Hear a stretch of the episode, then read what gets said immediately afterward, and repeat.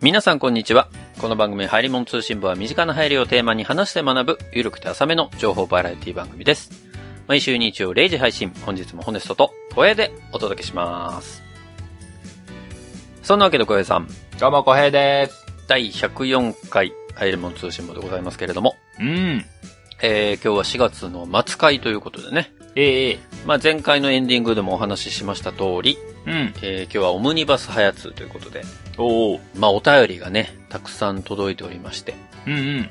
まあ、あのー、10周年記念のね、お便り、今までずっと読んできたわけなんですけれども、うんうん。まだまだたくさん10周年記念のお便りいただいてるんですが、 あのー、10周年記念お便りをもらった時に我々がね、あのー、普通おたも送っていいんですよっていうのを言ったのが功を奏したのか、うんうん。えー、普通おたもどんどん溜まってきてるん です。あの、もうさ30件を超えるぐらいになってしまったんです。ね、本当に申し訳ない限りなんですけど、いや、送ってきていただいて大変ありがたいんですよ。たまりにたまりにたまりにたまってますね。そう、たまりにたまりまして。もう、お便りを読んでいたらお便りがたまっていて、もうどれがどれを、もうわからないよーっていうのが今。そう、今。今なのね。 ありがたいね。いやいや、ありがたいね。いや、大変ありがたいんですけど、うん。普通歌をこのままね、じゃあ、うん10周年記念のお便り読み切ってから読むってなっちゃうと、うん。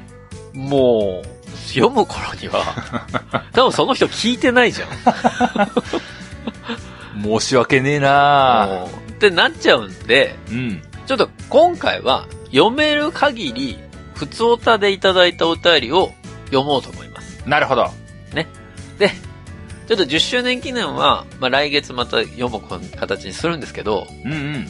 ただ10周年って、まあ、10月までなんですよ、うち。そうだね。もう、もう10周年もなんか、だんだん迫ってきてる。うん意外とすぐだなって思い始めてますね。でそうなると、残りのこうお便りもちょっと読み切れなくなる可能性もあるなと思っているので、うんちょっと今日、普通お便を読み切った段階で、うん。うんそれぞれあとどれぐらいのお便りが残ってるかを見つつ、うん。うん。今後どれぐらいの配分で読んでいくかをちょっと決めていきたいなと思ってます。 なんだこれ、最初に謝罪会見みたいな話だな。だから、もしかすると、本当に、あの、おこがましいですけど、ゆとたわさんみたいに、うんちょっとこの期間だけちょっと週2にさせてくださいってあるかもしれない。 本当だよね。本当そんな勢いだよ。 うん。水曜日にもちょっとお便り会配信させてくださいみたいな、 なるかもしれないんで、ちょっとそこは皆さん、あの、心して聞いていただきたそいうだなとな。もうあるような、本格的にラジオトークでお便り読んでるかもしれそうない。そう、ラジオトークでお便り会をやるかもしれ ない。まあそんなわけでね、えー今日はたくさんいただいてる普通歌からご紹介をしていきたいと思いますんで、早速本編の方に入っていきたいと思います。はーい。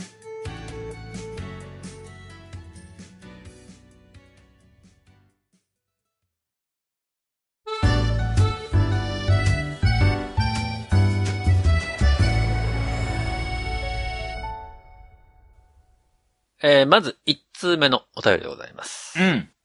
お名前、モボさんからいただきました。モボさん。件名、食欲の秋。コロナ太りの年ということで。秋。うん。はい。これ、衝撃的だと思いますけど、うん。この普通歌、去年の11月末にからごめんね本当に申し訳ない。本当、半年経つからね、マジで。申し訳ございません。本当に申し訳ない限りです。本当に。ゲームなんとかみたいだな、なんかな、もうな。ちょっと早めにこれ回収してこうこれ。僕の番組は。は大体お便り読めないっていうな。うん。そんな感じあるな。うん。じゃ、マジ、久々に、あの、おまけ編やろうかなと思ってる、 俺。はい。じゃあ本編に、えー、はいはいやっていきたいと思います。 うん、お願いします。本ささん、小平さん、こんにちは。こんにちは。サイレントリスナーのモボです。ダムです。本ささん、誕生日おめでとうございました。おめでとうございました。もう小平さんの誕生日も過ぎてるんだけどね。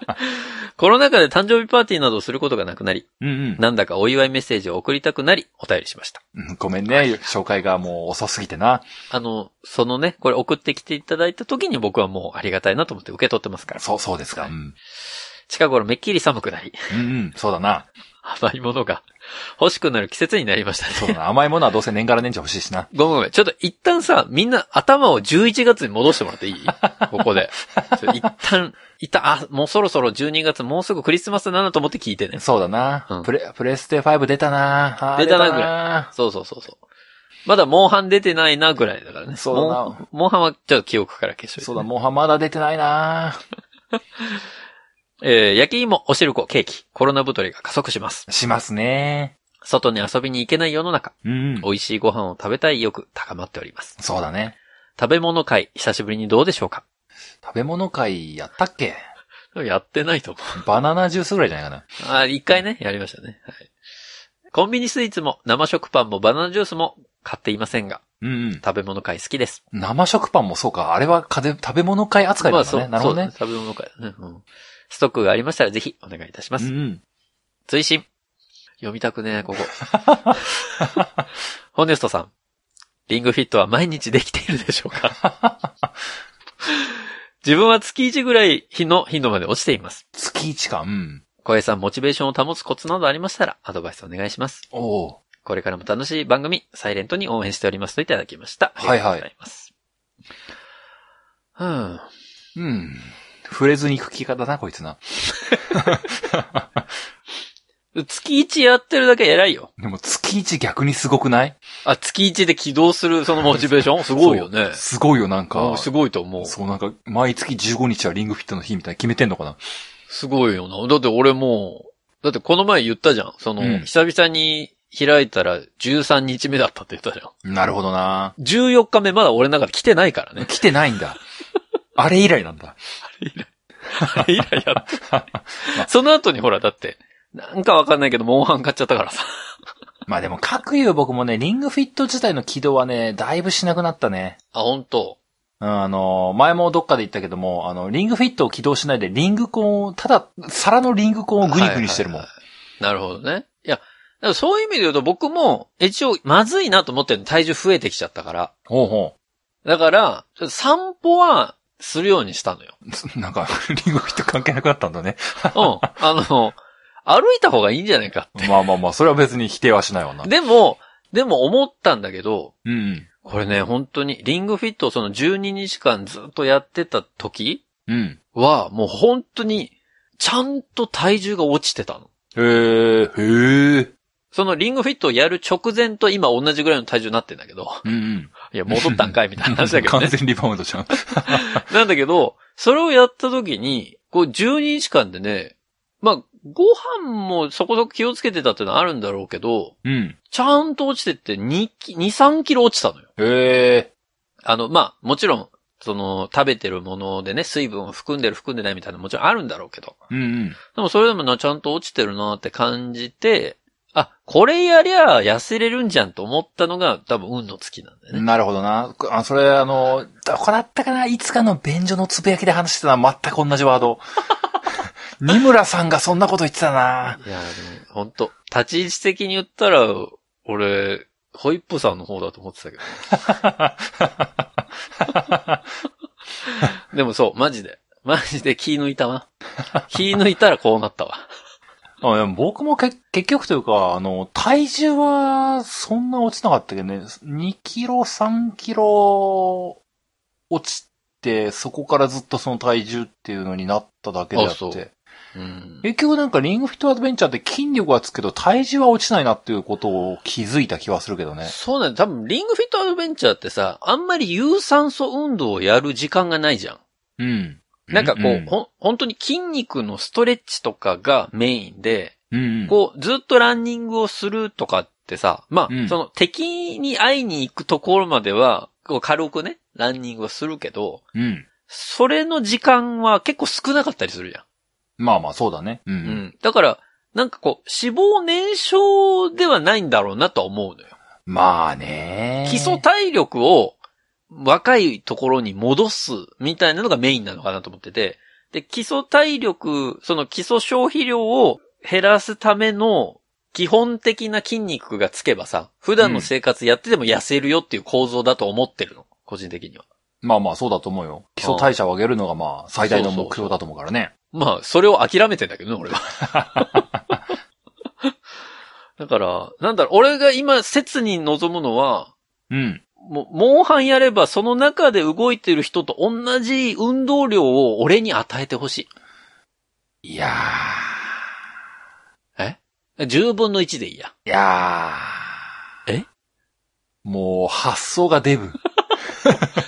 そっちの嫌だったね、 今さすがにモンスター倒すの大変すぎるようの嫌かと思ってた。違うのね。発想がデブの方の嫌だったねそれ でもさ、将来的にさ、うんなん、か本当に、マトリックスみたいな世界でさ、うんこう中で動いてる人と同じこの筋肉の動きをこうセンサーでビクビクできるみたいなのできそうじゃないうん。いやいや、ごめん。発想がデブだったわ、 もう。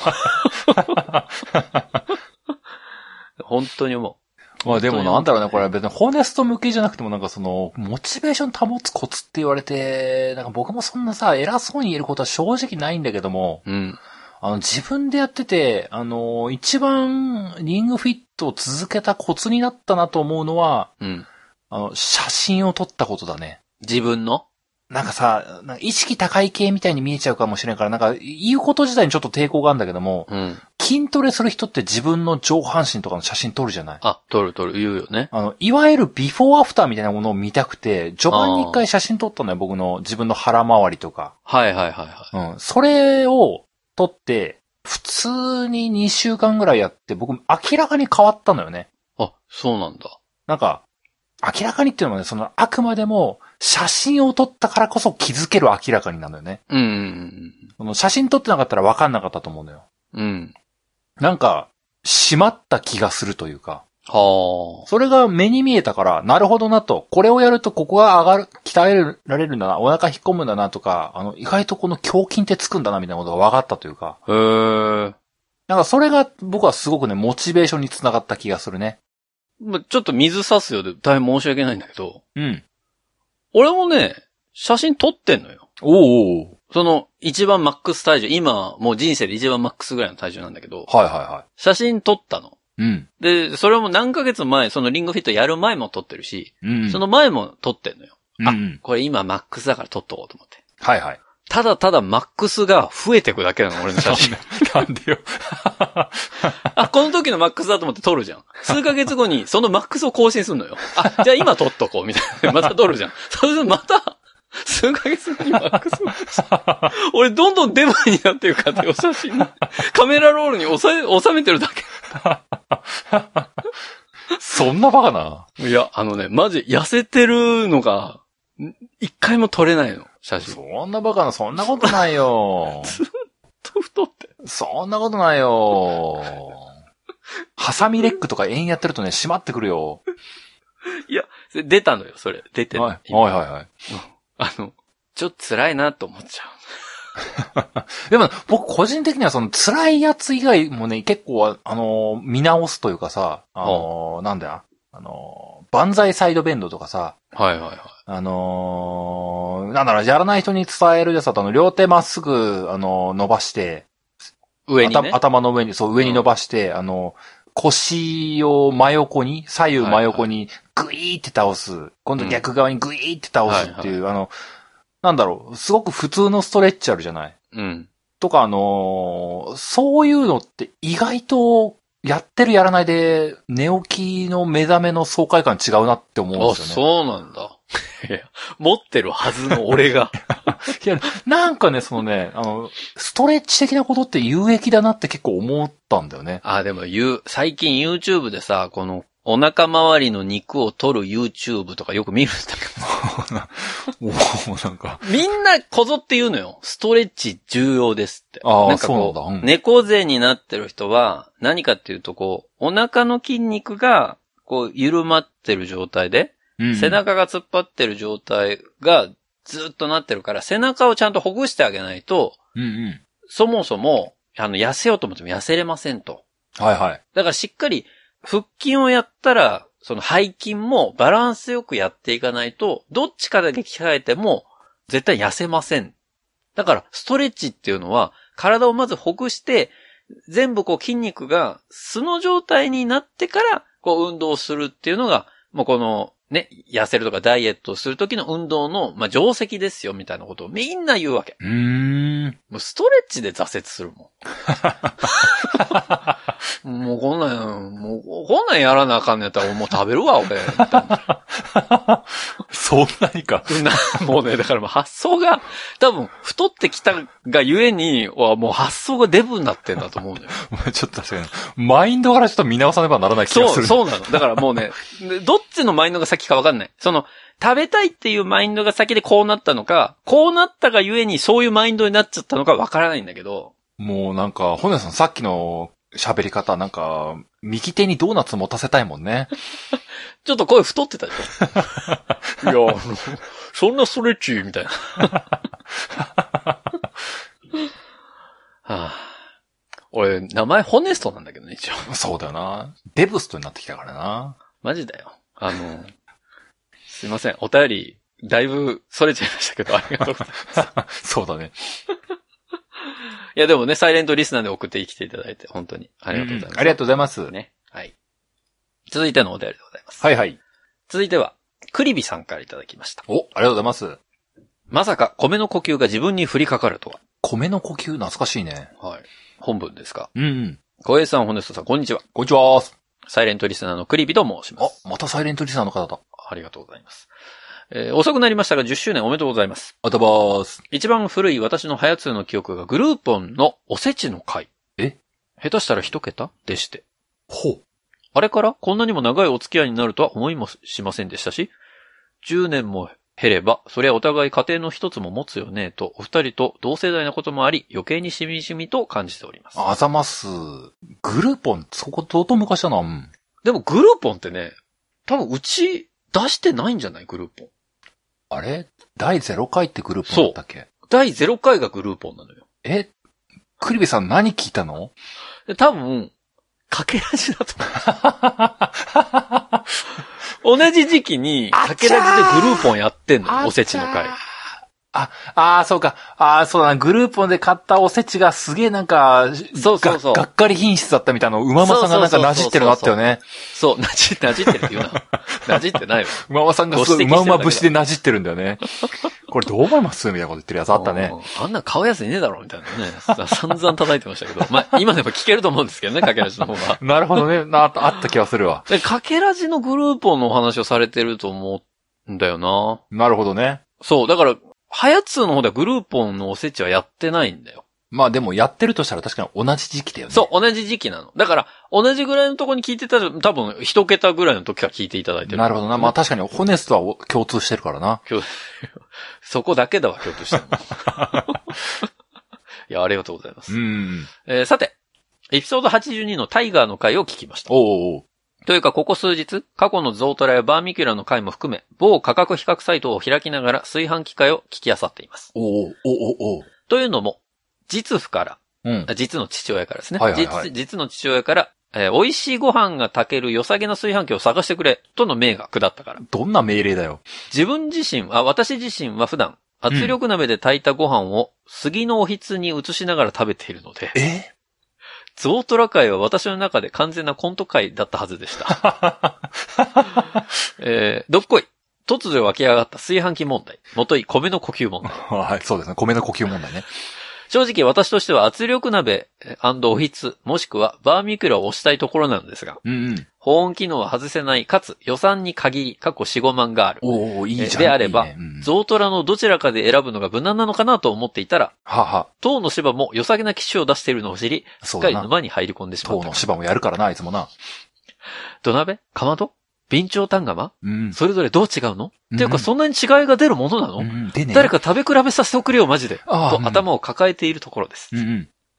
えー年内中には決めたいな。以上、なかなかと失礼しました。うん季節も進み、一段と寒さを感じるようになってまいりました。うん。うんうん。くれぐれもお体にご自愛くださいませといただきました。ありがとうございます。そうですか。買ったんですかね買ったんですかね。ねどれを買ったとしても正解ですよ。そうね。あなたの買ったものが正解ですから。正解ですあなたのね。うん。象印も正解。タイガーも正解。うん。塔の芝も正解。そうですよ。 パナショニックも正解。パナショニックになってたけど ね。言えなかったね、パナソニックはね。シャープを言おう言おうとしたところがちょっととどまったらね、パナシャニックにな ったよね。パナソニックとシャープが混じった ね。何でも正解で、日立も正解だそうそよ。う。いや、でも大体4、5万のうん。製品だったら、うん。大体正解よ。まあまあそう、4、5万十分な予算だよ。分よ外れを引けないよ。そうそうそう。全部当たりだから。うん。強いて言うならば、あの、たまたま割れかけてたタイガーのやつ買っちゃったみたいなことがない限りは ね、それ変えてもらえるから、そ速れ。攻パッカーン割れちゃったみたいなね。でも俺が買ったその12,000のアイリスオーヤマでも別に正解なんだもん。まあね、正直ね、炊飯器、興味ね、よほどの外れは引けないよ。うん。実際問題ね。まあ本当に、片落ち数千円とかのマイコンジャーとかになるとさすがに質落ちっかなって思ったりはするけどもね。まあだから大学生の新入学のタイミングでまとめて買うっていうやつだったらまあ、どうかなと思うけど、でもそれでも増字印のやつとかあるからね。あるしね、もう4、5万あったらね、これ炊飯器だよって言い張って、ホットクック買ってもいいぐらいだもそうだよね。で、この炊飯器実はいろんな料理もできるんだよでいいもんね。ん。もうそれでも成り立つっちゃ成り立つからね。うん。現実タイガーの炊飯器はあの、ホットクックみたいなことできるから。もう境目ねえし。そうだね。あの、カメラ付き携帯か携帯付きカメラかみたいな。 そう、ほんとそういうことよ。そのあ歩み寄りみたいな感じだ から。 そうそうそう。ほんとそんな感じよ。いやでも、圧力鍋とおひつで食べてらっしゃるのは素敵だね。そうだね。おひつに移して食べるのやっぱり、なんかすごく素敵だなと思もうなんか、無印良品とか好きなんだろうなって思っちゃうもんね。このワードだけでね。う。まあ見るとね。 丁寧な暮らしなんだなって思っちゃうもん。うん。いやいやでも、す、すごいと思う。その、なんか、生活に余裕がある感じがするわ。そうだないいなぁ。家電なんかなくてもなんとかなっからなうん。もう最近炊飯器めんどくさくて大人のご飯はもう砂糖のチンだからな。いやでもほんとそうなるって前もどっかで言ったけども、炊飯器はもういらない時代目の前まで来てるって。でそれで十分なんだもん。とりあえず、その子供をさ、とりあえず子供のご飯食べさせてさ、うんうん。で、同じタイミングで食べれない時はやっぱり子供寝かしつけてからご飯じゃうんうん。ん。いや、まあうちの場合はそうなんだけど。うんうんで、そうなったらやっぱりさ、寝かしつけ後ってもう9時10時ぐらいになるわけよ。うん。うん、そうだね。で、そっからだって、また米炊いても嫌だし。もう、そんなホネストには、バルミューダのザ・レンジをおすすめするね。チーンじゃなくて、じゃん。いや、ギターの音いいのよ。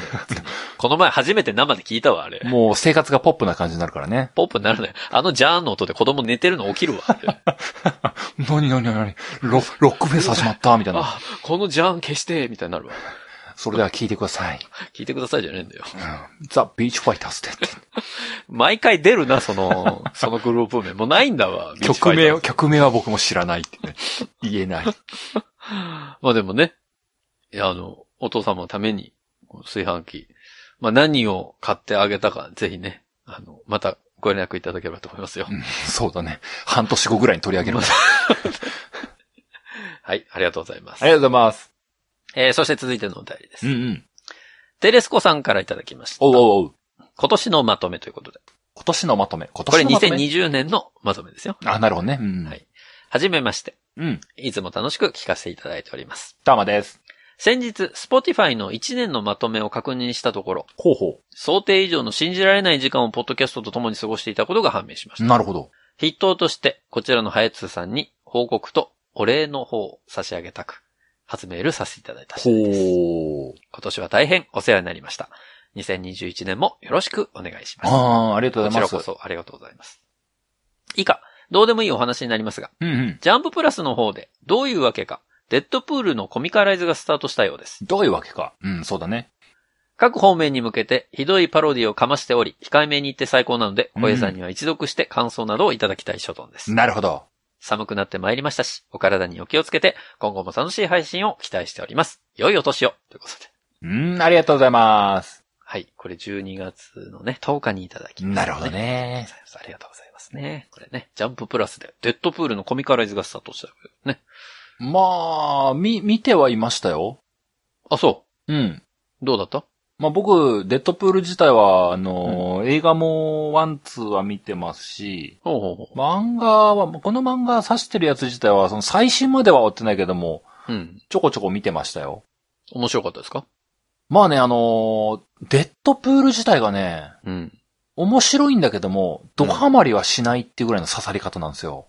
あ、小平さんにはね。そう、個人的にはうね、んなるほど。面白いっていう感じの、こう、なんかこう、なんかし、棒読みだな今そう、なんか、うん、ちょっとね、感想度が高い面白いなんですよ。ああ、乾いてんだ。そう、面白いっていう感じの。ああ。なんかね、そう、前、前も言ったけどね、ジャンププラスがね、長続きしないんだよね、読み切れないんだよね。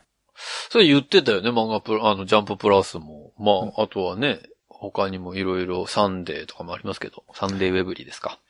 とかありますか、最近ね、思ったのがね、最近 iPad のね、僕、あれ、第何世代よ。初めてライトニングケーブルになった iPad を持ってるんですけども、うん第3とか4世代うん。うん。もう、6、7年は経ったかなぐらいの iPad 持ってるんですけども、はいはいはい。あの、さすがに、というか、電源ボタンがバカになってきて、あ思うようにスリープができないんですよ。ホームボタンしか効かないんですよ、今。っ辛いね、それ。ていう感じになって、あの、うそれまで、その iPad で、Kindle の漫画とか読んでたんですけども、はいはいはい。子供生まれて、あの、子供生まれた状態だと、やっぱその、自由にスリープにできないっていうのが結構しんどくて、そうだよね。やめさせたいんだもんね、だって。あの、そもそも僕が見るように開いてるのを、なんか極力触ってもらいたくはないと思ってるし、うん大体その漫画見て時間潰そうって思ってる時で寝かしつけの時なんで、うん。うん。その画面を直視してもらいたくないと思ってるところもあってね。うんうん。この iPad はやめようって思って使わなくなったんですよ、いつからか。っはあ。て思ったら、うん。漫画読むのがスマホになったんですよね。まあ僕もそうですね、スマホ。スマホで漫画読むのが結構読みづらくてですね。まあ、め文字ちっちゃいからね。ちっちゃいなーってのと見開き読めねえなーっていうのがね、ああ、確かに確かに。これが多分僕、ジャンププラスを読む気を失わせてるんだなっていうはあ、端末の問題ね。気がしています。うん。なのでごめんなさい。まあなんで謝ったかしばらく読みません。まあ今度漫画の回やるときはあれですか。漫画882として、うちの番組はちょっとやりましょうかね、じゃあね。なんかもうそのさ、760をパクったんだか551をパクったんだかわかんない感じでやめてくれるいや、うちの番組を数字に直したら882でしょ。どっちも関西圏だけどさ、肉まん食べてんのかなそれとも京都の人がすご肉まん食べていねえドわギツイツッコミするのかなとか。 551、551じゃねえわ。肉まんの香りしてねえだろ、うちの番組から別に。さっきの俺の太ったところか俺が肉まん、完全にこの番組やってるとでも思ってんのか持ってねえわ。漫画88に。漫画あれとじ。同じテイストの絵を描いてね。なちるょほっとどね。太ってる方がホネストですっていう。そうだな。あじゃあ、の、わけわかんない。やるときはこう、ま、毎回な、あのほ、ほやさん、何々って漫画読んでますってところから始まってね。あ、そうですね。僕が好きな女優さんは、前々から言ってますけど、ハルさんですね。うん。じゃじゃじゃ、じゃらら、じゃらららら。漫画760じゃ ないんだよ。違うんだよ。そこまで完璧にやんなくていいんだよ、俺たち。 忙しい社会人二人が、とか言ってこうやる。大体あの手、あの、言い回し一致するからな、もう。ううんちでも共通だわ、っても言われるな。そうそうそう。あの、そのまんま、俺たちできるからね、あれ。 俺、庭さんの方じゃないの、俺だから。え、なんかあの俺、、ハルさん好きじゃない、別にそんなに。じゃあもうそこはガッキーにしといていいよ。あ、楽器にそうか。逃げ恥の回するわ。そうね。前々からやってますけど、ガッキーですね。はいはい。ガッキーにこの番組が聞かれたら、もう、うちの番組やめてもいいかなやめると思ってます。やめると、やめちゃうと。やめない。やめないですからね。それは大丈夫ですよ。はい。ありがとうございました。ありがとうございます。はい。で、続いてのお便りでございます。続いては、うん。 お便りでいただきます。なんだ不思議な含みから入るね。件名なしです。うんうん。小平さん、骨ちゃま、お疲れ様です。おはやつ所属、イラストレーター兼デザイナー兼放送作家兼ホネストの高松です。俺じゃねえか、もう。ホネストだったんだ、高松さんって。えー、トロン会の余波で、おうおう未だにご迷惑をおかけしておりますが、ご迷惑は別にかかってないですからね。大丈夫ですからね。はいはいはい。えー、日航機123便墜落事故の話題が出ていましたあ、ね。。だいぶ昔の話題だないただきましたね。えーこれはセンシティブな内容なので取り扱いに慎重になっていたのと、トロン会のスピンオフ用に取っておいたのですが、うん。先に言われちゃったぜ。デヘペロ。なるほどね。ありましたね。なんか陰謀論みたいなのね。そんなのおあ便っりでたね、お便りあったあっいだきまたし。ね。えーこの話はトロン技術者17名が亡くなったということを含め、いろいろなことにソースがない話になっており、うんかなり都市伝説な内容なので、うん気が向いたら、早見なきしに来ます ね。はいいや、やめなさい。混じりすぎ他のてる。この最近ね、流行ってたね、いろんな番組と混じりすぎてる。番組。本当ダメよ。と、とし、としみなティさんなんてもう、こっち全然見てないんだから。うん、いいのいいの、見てなくていいのよ。勝手に、勝手にコラボしたから勝手ね。にね、やってるからね。べん便所のつべくさんとかもそうだしね。あの、そもそも漫画760さんもそうだからね。そうだよ、そう。全部そうだから。全部そう、言ってしまえば稲見ママさんもそうだからね。そうだよ、そう。勝手に全全部部食いついてるから。勝手にこっちが言ってるだけだから。が勝手にこっちがファンになってるだけだから。そうそうそう。 あの、だんだんこう、扱い方が分かってくると、ゆそたわさんみたいに全く触れないとか、全く聞かないっていう風に変わってくから。そうなんです、そうなんです。それでいいんですよ。正しい。それが正しいよ。うんうん。はい。えーさて、そんなわけで今回はトロンと違って今後流行りそうなものを持ってまいりました。えそれは、バッテリーなしでアシスト自転車を実現するスーパーなホイール。名前もそのまま、スーパーホイール。な、何の話始まったのこれ。どうしたの高松さん。さて、こちらのホイール。原稿原稿これ原稿なのアイルランド企業が開発した、乗った人の重量を推進力に変換するという世界初の機構を持ったホイールです。乗った人の重量を推進力にする。要は、重い人は速いってことかな。そう、重量を推進力に変換するってなんやねんということなんですが、うんうんホイール中心部に内蔵された独自のドライブシステムと、うん。スポークに取り付けられた8個のスプリングのギミック。うん。この2つの機構が重量による地面からの反力をトルクに戻回すことで推進力が得られるということだそうです。マジ意味わかんないですね。本当だね。まあざっくり言うと、重さに比例して推進力が上がる。そして重さがある限り推進力を生み続けるぜってことです。多だん分だん、だんだんホネストイコール高松さんになってきたな。入ってきたよ。ちなみに見た目は大リーグボール養成ギブスをつけられたようなホイールです。ごっついし、ネタが古いなというわけで、この星ヒューマホイールさえあれば、坂道をヒーヒー言いながらウーバーの配達をしているそこのあなたも、うん。充電が切れて鉄の塊と成り下がった電動自転車を汗だくで押しているそこのあなたも、うん。このホイールに付け替えるだけで、永久的に漕ぎ続けられて、時空の彼方へ、Here we go! というわけです。なるほどね。俺、このテンションで全部読めてるのすごいと思うよ、自す分ごい、で。まあそうだね。え、なんすか、小平さん。うん。電気自転車に匹敵するアシスト能力なのかっておうおうおう。それがいまいちわかってません。うん。一応調べたんですが、10キロのアクティブウェイトで、うん。約7.5ニュートンメートルのモーメントを生成するらしいです。マジわかんねえ。モーメントってもう、ツイッターでしか聞いたことねえわ。なんのこっちゃねん。 つまり、体重60キロの人で45ニュートンメートル。ほうほう。前輪、後輪合わせて90ニュートンメートルのモーメントを生むってことでいいんですかね何言ってんの高松さん。よくわかんないから、骨ちゃま、お願いします。おうおうおう。いや、あなたはホネストって名乗ってんだから、あなたが最後までやんなさいよ。もうなんかじ、 もうセルフツッコミにセルフツッコミを返されるともうわかんないよ。ちなみに、もし90ニュートンメートルだとしたら、普通に電気自転車に匹敵します。へえ。ただ、いろいろ調べてみると、人によってはアシスト能力は激しょぼとか、うんちょっと漕ぎやすい程度という評価の人もいます。うん。正直お便りをここまで書いてから、実はしょぼいという資料を見つけて、僕が一番びっくりしてますよ。ふぅ。まあ、小平さん、ほねちゃま、そんなに落胆しないで。うんさらにアシスト能力を上げれば問題ないじゃないですうかん。。なるほどね。というわけで追加アイテム。ほうほ電気不要のアシストギア、フリーパワう。はあ。ー。さて、こちらのギア、5つのシリコンゴムが内蔵されておりまして、ペダルを漕ぐ際にシリコンを潰して圧縮しながらギアが回転します。うん。そして圧縮されたシリコンの反発力が、さらにギアを回す推進力に変わり、電力不要のアシストを実現するというわけです。はおや、浩平さん。あんまり大したことなさそうだなって顔してますねー。ん。バレた想像してみてください。浩平さんは今、きつめの坂道を普通のママチャリで上がっています。あーきつい。右、左、右、左と、こいてください。きついしんどいですね。立ちこぎしていい特に右足が漕ぎ終わってから左足を踏み込むとき、うん。そして左足を漕ぎ終わってから右足を踏み込むとき、うん。この漕ぐ足が変わるとき、特にしんどくないですかそうだね。そう。この自転車を漕ぐときに推進力がゼロになるデッドゾーンにこそ、はシリコンの反発力が作用し、あ。ほん。は推進力を落とすことなくスムーズに次の足につなげて漕ぎ続けることができるのです。あはあはあ。そしてこのシリコンがクッションの役割も果たすので、足への負担をも軽減し、うん。さらにシリコンの硬さが3種類あるため、小江さんに合ったものが選べるのです。なるほど。さあ、そんなわけで、ようやく最後のお値段発表と参りましょう、小平さん。うん。電力を使わずアシストするこのホイールとギア。それぞれ、いくらでしょうかホイールとギア。はい。スーパーホイールとフリーギア。ええでもなんかまあ、金属質で電気的な機械が入ってるわけじゃないからな。ええでもホイール2つ必要だからな。1万、1万。いや、でもな、で高めの自転車を考えると持ってるから2万、2万だな。うん。ギアの方は5000円ぐらいじゃないとちょっときついな。では、正解参りましょうん。う。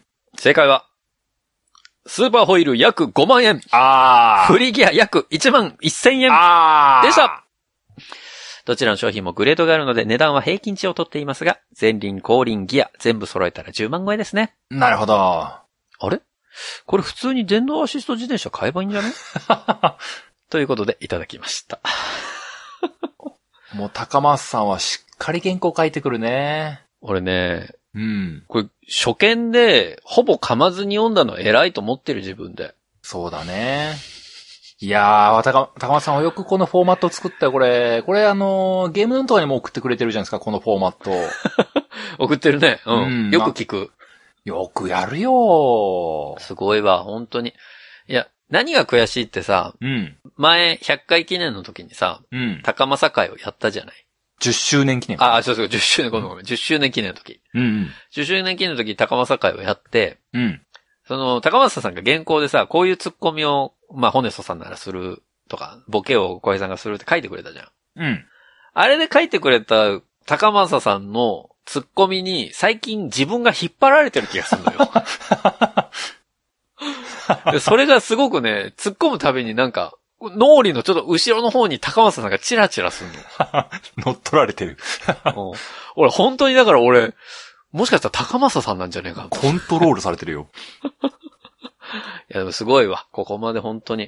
うん普通にこれ、ちゃんと早つできるからね。このお便りでもね。一本。本当にね。まあでもね、なんか高松さんに一個ね、普通に聞きたいんだけどさ、高松さんはどうやってハヤツゲームなんとかと出会ったっていう部分、そこ聞きたいわ、むしあ、ろ。聞きたい。確かに。もうだからまあ、早つは、ゲームなんとかから来たのは、わかるけどね。いやでも、その来たこと自体だってさ、なんやこれって思って最初聞いたでしょハヤツだって。まあまあまあ、この番組組何なのって思ったでしょ多分い。や、まあまあ、そうだろうね。そこをこのテイストで書いてみて。だ、ハードル高いな、それ また。そしてそれ読むの俺なんだから、ずっと。 いや、でも、さすがだわ。ちゃんと、うちの番組に送るときは、ちゃんと関西弁入れてくるからね。いや、まあでも、ゲームなんとかの時も入れてたけど入ねれるか。うん。そうか、そうあだのな。もう高政として書いてたよね、あれね、もうね。うん、そうだな。うん。あの、ほどほどでいいです からね。あの、こんなに一生懸命時間割いていただくことなんてないですからね。うん。申し訳なくなっちゃうんだよね、こっそちう、おも。便りのクオリティが高すぎてちょっとね、困るぐらいだってね。どうしようって毎回思っちゃうから、本当にこんな散々ボロカス言ってますけど、めちゃめちゃ感謝してますから。そうだね、本 当にありがとうね。ありがとうございます。はい。そして続いてのお便うんりうです。ん。ゆうきさんからいただきました。どうもです。 2回目のお便りです。大どうもです。ホネストさん、小平さん、こんにちは。こんにちは。いつも楽しく拝聴しています。ありがとうございます。はやつのお便りが多くて困っていると知りつつ、あえてお便りしました。うん。読まれるのがずっと先になっても、別番組になっても気にしません。別番組になってもあ、だから、そのラジオトークで。ああ、そういうことね。 えーさてさて、2020年に流行ったもので、ソロキャンがありますね。おうおうおう。先日、近くにキャンプ用品店がオープンし、見に行ってみるとおしゃれなものや、日常でも使えそうな便利グッズなど、いろんなものがあってワクワクしました。うんうん。そこで、はやつでアウトドア用品を特集していただけませんかほうほうほう。きっと小江さん好みの掘り出し物に出会えると思います。はあはあよろしくお願いします。推進、旧ハヤツが YouTube で聞けることに気づき、興奮しています。おうおうおうしばらく過去回聞きまくります。といただいております。ありがとうございまありすが。とうございます。 あー、キャンプね。キャンプでほ僕好みの掘り出し物か。やっぱそれは、あれなのかいあの、飯合炊飯とかそういうことなのかなあー、あのね、黒いやつね。なんか、おい、美味しそうなお米が炊けるよとかそういうつながりを感じてるのかなあ、なんか僕にアウトドア好みがありそうっていうイメージってあんのかなっていう、ふと思ったんだよね。まあ、僕はないけ どね。でも、なんだろう。最近のそのキャンプ事情、正直僕もよく知らないけどさ。うん。まあ、たまにその、平日ね、昼休みにご飯食べてる時に、うんなんかテレビつけると、八乙女くんがなんかキャンプやってんなっていうのを見るぐらいなんだけうどん。。なるほどね。昼なんですかな。でも、なんかキャンプってさ、進化してる部分もありつつ、やっぱりキャンプならではを楽しむものじゃん。まあまあそうだね。だからなんかその、電気は引っ張ってくるけど、うん炊飯器で炊いたりはしないじゃん。うん。なんでかそうそう。そうそうそう。うん。あれは、どういう気持ちでやってんだろうね。どういうことそこの疑問何なんかさ、こう、その八乙女くんの例でいくとさ、うんうん。なんか、この山のちょっと上の小高いところから海が見渡せますみたいなところで、ね、このベースを張ってさ、うん。キャンプをやるんだけど、夜になったら、ちょっと明るくしたいからっつってさ、うん。なんか木に電球とか引っ掛けてこう、ランプをつけて電気引っ張ってやってるわけよ。うんうんで、まあ夜でもこう、本が読めますとかさ、うん。うんみんなでこう語り合いますみたいなことやってんだけど、うん。うん。でもご飯はさ、うん。うんそれこそ飯盒とかさ、火で焼いたり炭火で、まあもちろん調理するその鍋とかは、キャンプに適したものにはしてるんだけど、うん。まあ、なんか、い今まで通りのキャンプのものを使ってやるじゃん。はいはいはい。そこで、なんか、キャンプの雰囲気を楽しみつつ、でも炊飯器で炊いた方がよっぽど楽は楽じゃないご飯。ま、まあまあそうだね。うん。そこの苦労は、やっぱやりたいからキャンプやるのかな。 でもそうじゃな い、なんか。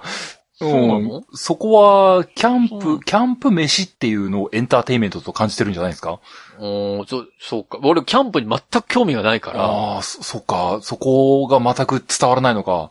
なんだろなんか、明かり関係はさ、そのう。、うん。あの、火もあるけどもさ、単純にに。火だけではやっぱ周囲までは明るくならないからね。でもほら、ランタンがあるじゃん。 そうだね。弦が売ってるやつな。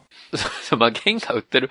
弦が売ってるやつは、あれ電気のやつだけど、うんうんでも、火、火とかガスでつくランタンもさ、うん。今までの流れから一旦あるわけじゃん。だかありますね。らランタンでいいじゃん。だから、そのキャンプを、本当にキャンパーとして楽しむんだったら、うん。俺は電気使うなよって思うの よ。キキャンプを楽しみたいならよ。なんか、す急に来たぞ。なんか急に原作中が押し入ってきたみたいな感じの気分だぞ。なんか、ごめんごめん。本当だな。そうくクソ老害みたいなのになってるな、俺原な。理主義者が急に現れたみたいな。いや、でも、その、電気、電球明るくはしたいけど、料理は、いや、そう、そこのなんか矛盾が気持ち悪いなと思っちゃうの。なんか、米を飯合で炊くんだったら、うん。ガ、ガスのあれでいいじゃん。そ、そのぼやっとした明かりの中で、こう、あ、ちょっと焦げちゃった。でもキャンプ飯うまいよね。を楽しみたいんじゃないんだって思っちゃう。まあ、一般の人っていうか、他、あの、普通にキャンプをする人がどう捉えてるかはわかんないけど、僕の感覚の話にはなっちゃうけども、うん。そのしっかりした定義は求めてないと思うんだよね。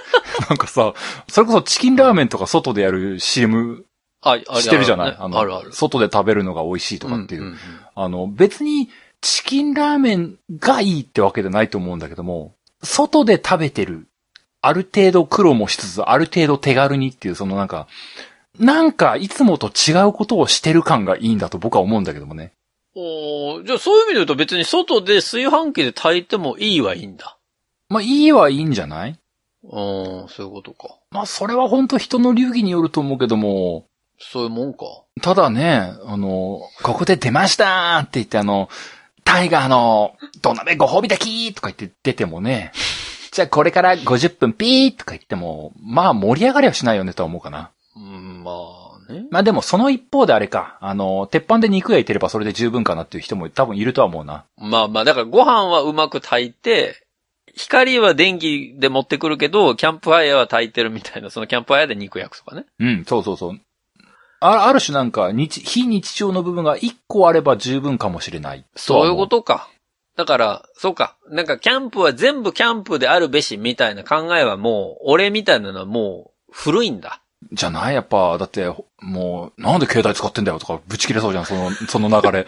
調べもんしてんじゃねえよとか言ってで、ださから携帯も、もう全部オフにえーしたいのかなと思ってたの。その、キャンプを楽しむ人は。そのはいはい要は、で、電磁的なものを一切取り払って、自然のあるままを一日楽しむのがキャンプの醍醐味なのかなと思ってたのよ。そこまではないでしょでも電気持ってきてるからさ。もう、全然バルミューダのザスピーカーとか持っててさ、みんなで音楽聴こうとか言って、スポティファイでそうかかけようとかいうのがあると思うけどなだか。らそれは人それぞれでいいのね。そのキャンプは。今すぐプレミアムに戻ろうとか言われて、広告入っちゃったみたいなことを全然楽しめると思うんだけどな。いいよ、そこで Spotify 聞かなくて。もともとプレミアム入ってないんだけどなって脳のセルフ突っ込みしちゃうんだいいよんな。だよ。Amazon とか Amazon Music でもたまにあ るけど。いいんだよ、それは。そういうことね。だだと思うけかどら、俺みたいな偏屈なやつは多分やっちゃい けないんだろうね。ななんか、ガチガチすぎるな、あのその、ホネスのマインドがって思っいちゃやうよね。、なんか矛盾を感じちゃうの。だからそこを電気で使うなら、別に料理も、その、全部やんなくてよくないって思っちゃうのよ。なるほどね。なんか、俺、ねじ曲がってるから性格が。あの、この番組ではあんまり出さないんですけど、俺基本的にねじ曲がってるんですよ。性格ね。うん。いい人、今この番組ではいい人ぶってますけど。だからなんかそこに、ちょっと、なんか、ななんでだなっていう、あの、ひちょっと、あの、ひろゆき的発想が出てきちゃったもう。多分ね、絶対そのホネスの投げかけね、あの、キャンプしてる人ね、た多分誰も答えないと思うんだよね、なん かね。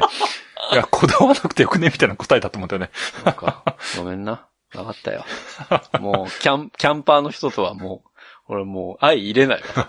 絶対なんか、ホネスもなんかスポーツ観戦したらスポーツ見なきゃいけないって思ってるタイプでしょ。え違う 見なくてもいいと思うんだよね、僕はね。そう。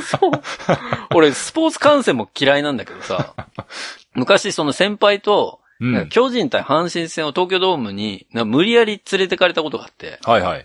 別に見たくもないのに、うんうん。ちょ、チケット1枚行けない人いるからもったいないからお前来いって言われて。おー。でも行ったのよ。うん。で、俺酒も飲めないし、おー。まあまあ、ちょっとつまむかぐらいのさ、なんかよくわかんないの食べながらさ、うんうん。ぼーっと座ってたわけ。野う球んそんな興味ないし、はいはい。ぼーって座ってたらいきなり横のその誘ってきたさ、先輩がさ、いきなりう頭頭パーン叩いてさ、うんうんお前立てよお前って言われて。こういう時は応援すんだよお前いやいや、これそもそもここがどっちのその応援のスタンドなんかわかんないし、ど、な、どっち応援しに来てんすかみたいな。まあ、それは普通に先輩がちょっと強要しすぎだな。で、しかも、向こうはさ、お酒飲んでるからさ。もう、なんかもう、気分が高まっちゃったんだろうね。 まあまあ、そうだね。座ってんじゃねえよみたいな。もう、ボコボコにこう、はいって言われて、ははいっつって立って、えーってやってたけど。 もうそれで俺もう、もう嫌だもん。野球観戦行きたくない。もうんすごいトラウマ事象だね う。もうあるある。もうだからそういう、そういう先輩とかと行くと、もうそれを一切嫌いになっちゃうからね。まあね、まあ。だからその、温度差はあると辛いよね。そう。だからその、そのさ、スノーボーとかもそうなのよ。はあ、はあはあ、全くズブの素人で、うん一回も滑ったことないのに、うん。うん。あの、いきなり上級者コース連れてかれたの。連れてかれるん だ。うん。いや、こういうのはさ、一番最初に上級者がやった方がいいって。それで慣れてくんだからみんなっおて。ー俺の運動能力の低さを知らずに、そいつは言うわけよ。普通に、まあ、スノボの場合は危険だから怖いね、またね。で、そ、その人たちはわかるよ。そうのん下のなだらかなところじゃなくて自分たちはできるから、みんな、なで上行って滑りたいっていう思いがあるからそうやって言ってんだっていうのは後から分かったんだけど、まあまあ、そりゃそうだろうね。で行ったらさ、滑れるわけないじゃん。だから基本の木が分かってないんだから。 そうだね。もうガンガン逆エッジで胸を打って息できなくなる わ。もうボロボロのままこう、お尻にこう敷いてゆっくり滑ってくるって。何にも楽しくない。そそのせいで俺もうスノボは二度とやらないと思ってああ、なかなかトラウマ体験多い ね。る。そんなんばっか。ウィンタースポーツとスポーツ観戦を潰されてるんだね。もうダメ、もうだから、俺多分、当たる友達が悪いと思うんだよな。まあまあ、その二つのケースを聞くとその通り だね。なんか、うん、なんか、うまあ、かつて、ホネストのモンハンのパワーレンベリングを若干若干加担した僕も言えないけどさ。 とりあえずここ行ってみればいいと思うよとか言ってそうたけそどう。あさ。の、モンハンも若干その気はあるよ。 とりあでえもず空気吸えばいいと思うよみたいなことになってたからね。でも、モンハンはさ、戻ってきたじゃん。ライズで。そうだね。戻れる、だからトラウマにはなってなかったね。そういう意味で言うと。ただ、その二つはダメだったね。なるほどねこれもう二度とやらないと思ってるからね。なるほどね。そうそう。そう、そういう、そういう経験を踏まえて僕は友達少なくていいと思ってるし、そういう友達信じられないと思ってるか これでね、また性格ねじ曲がっていくんですよ。そう本か。当に。だね。難しいところだな、何の話だったっけな、こ れな。多分、今日のこれ最後のお便りになります。全然読めなかった。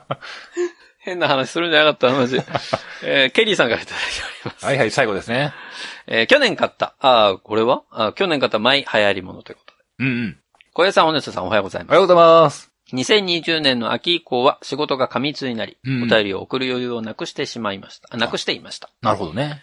春は仕事の多くが取りやめになって暇になっていたのですが、うん。春の分を取り返すように秋に仕事が殺到して落ち着かない日々でしたうん。うん記念プレゼントを申し込まなければと思いつつ、このような理由ですっかり忘れてしまっていました。残念でうす。ん。うんうんうん。さて、2020年を振り返って僕が買ったもので良かったものは何だったかなと振り返っていました。うん。うん。買って何度も使ったグッドなものは、ダイソーのアボカドカッターです。ええこれ一つで皮が切れ、種が取れ、実が取れ、マッシュできるという超優れものなんです。はあ、はこれが税抜き100円という素晴らしさ。あ、はあ。大変重宝しております。うん。うん。強いて言うなら左利きにも使いやすいように配慮してほしかったです。なるほどな。ぜひ試してみてください。うんうん。では、2021年も楽しい配信をお願いしますね。またメールしますといただきました。ありがとうございまありがとうございます。す。ねうーんえ。。買ったもので良かったものがアボカドカッタベストバイ的な話ー。ね。そうだね。アボカドカッターは見たことはあります。そうなのうん、なんかあの、ちょっと上がカーブ、頭の部分がカーブになってて、うんうん。なんかその中に串状にこう線が入ってて、こう、すくってすくうだけで、はいはいはこのい。身が取れて、こう、削状にカットできるみたいな。ブロック、サイコロステーキみたいな形になそるうね。そうそう、そういうのが、まあ、売ってるのは知ってたんですけど、いいじゃない。100円なんて最高じゃん。うん。でもまあ、包丁でできるからね。出たー。ほでさ、そういうとこあるよね。いやいや、いい製品だっていうのは分かってんの よ。いやいや、だから別にケ、ケリーさんが買ったものをもう無駄だなって言ってるわけじゃない のよそんなひどいやつじゃない、俺は。だから、このアボカドカッターっていうのがあって、それがすごく、アボカドをよく買う人にとっては、すごくいいものなんだろうなとは思う。まあね。けど、アボカドって正直うち今そんなに食べないのよ。ほでさってほんと真面目だよね。なんか、すごい、なんか、リニューアルしてからより思うわ。えすごい真面目だよね、ほでさって。そんなに真面目俺。なんかさ、この話とかすごいほでさの真面目さが滲み出てるなって思う、どこがどこなんかさ、その、ケリーさんがそのアボカドカッター、良かったなーって、100円素晴らしいなーってみたいなことを言ってて、多分、がうん。多分ケリーさんもそんなにめちゃくちゃアボカド食ってるわけじゃないと思うんだよね。なんか、一回買ってみて、あ、これ良かったなーって、いい製品だったなって、この感動で100円で僕十分だと思う。そういうことか。うん、なんか別にな、たとえ一回ぽっきりでも100円のもた取ってると僕は思うんだよね。そういうことね。なんか、ほんですなんかさ、多分、本当に100回とか使わないと満足しないでしょ。うん。だって、100円だよ まあ安かないよ、100円って。わかるみんな。まあまあ100円だから安いっていう感覚、確かにあるけどう、んでも100円って意外と高いんだよ、みんな。うん。もうそうだね。うんだから、何でもかんでも100円、それこそダイソーでさ、あ、これも100円、あれも100円って買ってたらさ、うんうん。この話自体が真面目だわ。もう嫌になってきた。すごいな、この、なんかちょっと感動しちゃう、逆に。もうなんか、すごい、いい、丁寧な育てられ方をしたんだろうね、ホネスはね。あのね、で分かって、これがね、なんか、うんあの、ポッドキャスト界の一郎と呼ばれるゆえんになってるんだと思うんだけど、あの、言われたことは全部全力で返したいのよ。ああ、なるほど。だから、本当はこのお便りの頭から全部お返事をしたいの。はいはいはいはい。うんそれの、一番この話の中で、この人が言いたいだろうなっていうことを拾って、今お便りでね、こう反応してる中で、多分ケリーさん的にはこのアボカドカッターなんだろうなと思って、アボカドカッターの話を掘り下げちゃったのよ。はいはいはい、そうだね。 それが僕の間違いい。や、別に間違いとは思わないけども、なんかこう、性格を感じるなと思ってね。全然気にしてなかった。もうそれ素でやってたわ。ああ本当に。なんかね、そう、さっきの、さっきのキャンプのと続きね、こう、真面目感すげえなと思っちゃったね。確かに、振り返って、俺も編集してると本当に毎回反省なんだけど、この話俺いらないよなと思いながら編集してる。そうだね。あの、テリーさん、そんなに深刻に、めっちゃアボカド食うからこれ買ったわけじゃないもんね。多分そうだと思うよ。 ホネストに真剣にお勧めしてるってわけでもないと思うんだよね。そうだね。あくまで、俺がこ今年買った中で、あ、そういえばなんか、買った中でいいなと思ったの、100円でこんな製品買えるんだっていいじゃんのレベルだもんね。そう、なんか、あの、雑談、ほんと雑談のレベルで書いてると僕は思うんだけどな。ああ、俺マジ。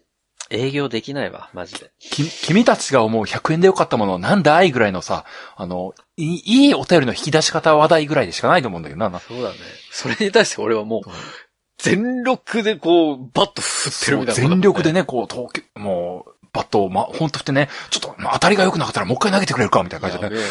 本当に。キャッチボールのこう、下投げの緩い感じの球で向こうは投げてきてるのに、うんダメだ今の球は違うこうだそうそう。そう。いや、ちょっと、し、シン食ってなかったからもう一回投げてくれみたいなこと言ってな。なんか、ケリーさんに5、6回投げさせるぐらいの感じになってるからね。うん。俺、その、プライベートでもそれやりがちだからさ。 だから俺多分、すごいめんどくさい先輩だと思うのよ、後輩からしたら。そうなの多分ね。反省するわ。ここでまたね、僕の話を真面目に受け取りすぎてるのもね、またね。 また小平が適当なこと言ってるわ、ぐらいでいや聞違けうばの違いいのう。に、それはね、真面目に受け取りすぎてるというか、あの、小平さんの指摘がね、ちょっと後ろめたい部分が自分にあるからなのかと思うよ。そうだよなーっていうのがすごくわかるからね。まあまあ、あの、皆さんぜひアボカドカッター買ってくださいね。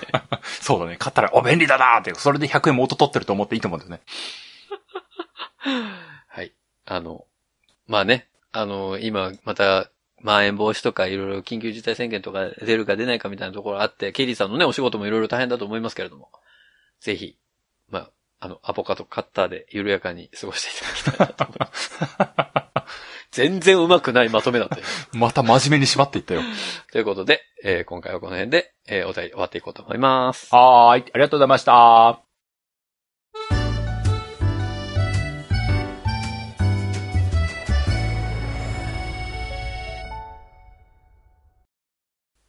流行り物通信簿は、パーソナリティ2人が考える面白みを優先した番組作りを行っております。番組内での商品、サービスの紹介は、面白みを優先するあまり、誤り、語弊のある表現を用いてしまう場合がございますので、内容の審議によくご注意いただくようお願いいたします。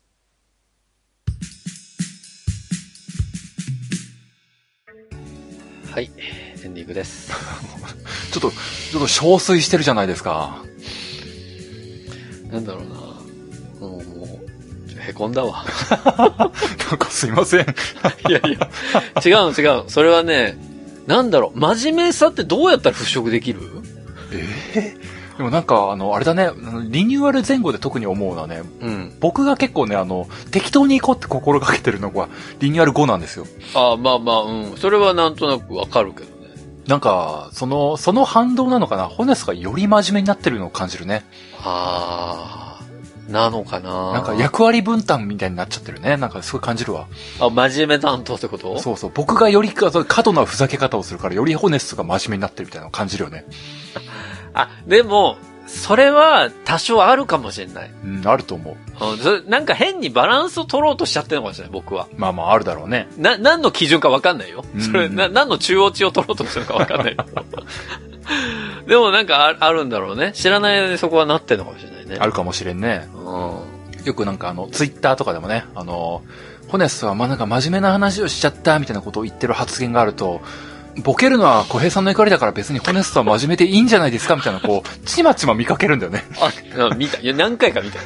なんか、なんか、その辺がすごくさ、最近の流行ってとなんか象徴的だなと思ってね。確かにね。まあ、俺、それでいいんだとも思ってたけど、でもそれでも違うんだよ な。そうですね。まあ、ちょっと、なんか、真面目って、普通はいいことなんだろうけどね。なんか、真面目さの枠に、なんか、陥ってしまってるよね。なんかね、ホネスとかね。何言っても真面目になっちゃうから。今でもさ、それはわかるの。な、なんでかっていうと、これ仕事してて僕企画が長かったじゃないうん、そうだね。うんうん。で、企画が長いと若い時って、あの、企画やってても、うん若く見られると、舐められるんですよ。ああ、まあそうだね。そうだね。経験値がないとね。そう。ほんで、20代半ばのやつに、企画の何がわかるんだって、やっぱ向こうの担当者が思っちゃうじゃない。はいはい。そうだね。だから、こっちとしては、年上に見られるように、しようと努力をもう10年ぐらいしてたわけようー。ん。ずっと。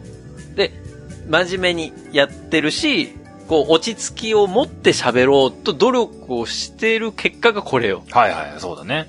だから、抜けないんだよね。もう、多分この、クソ真面目さは。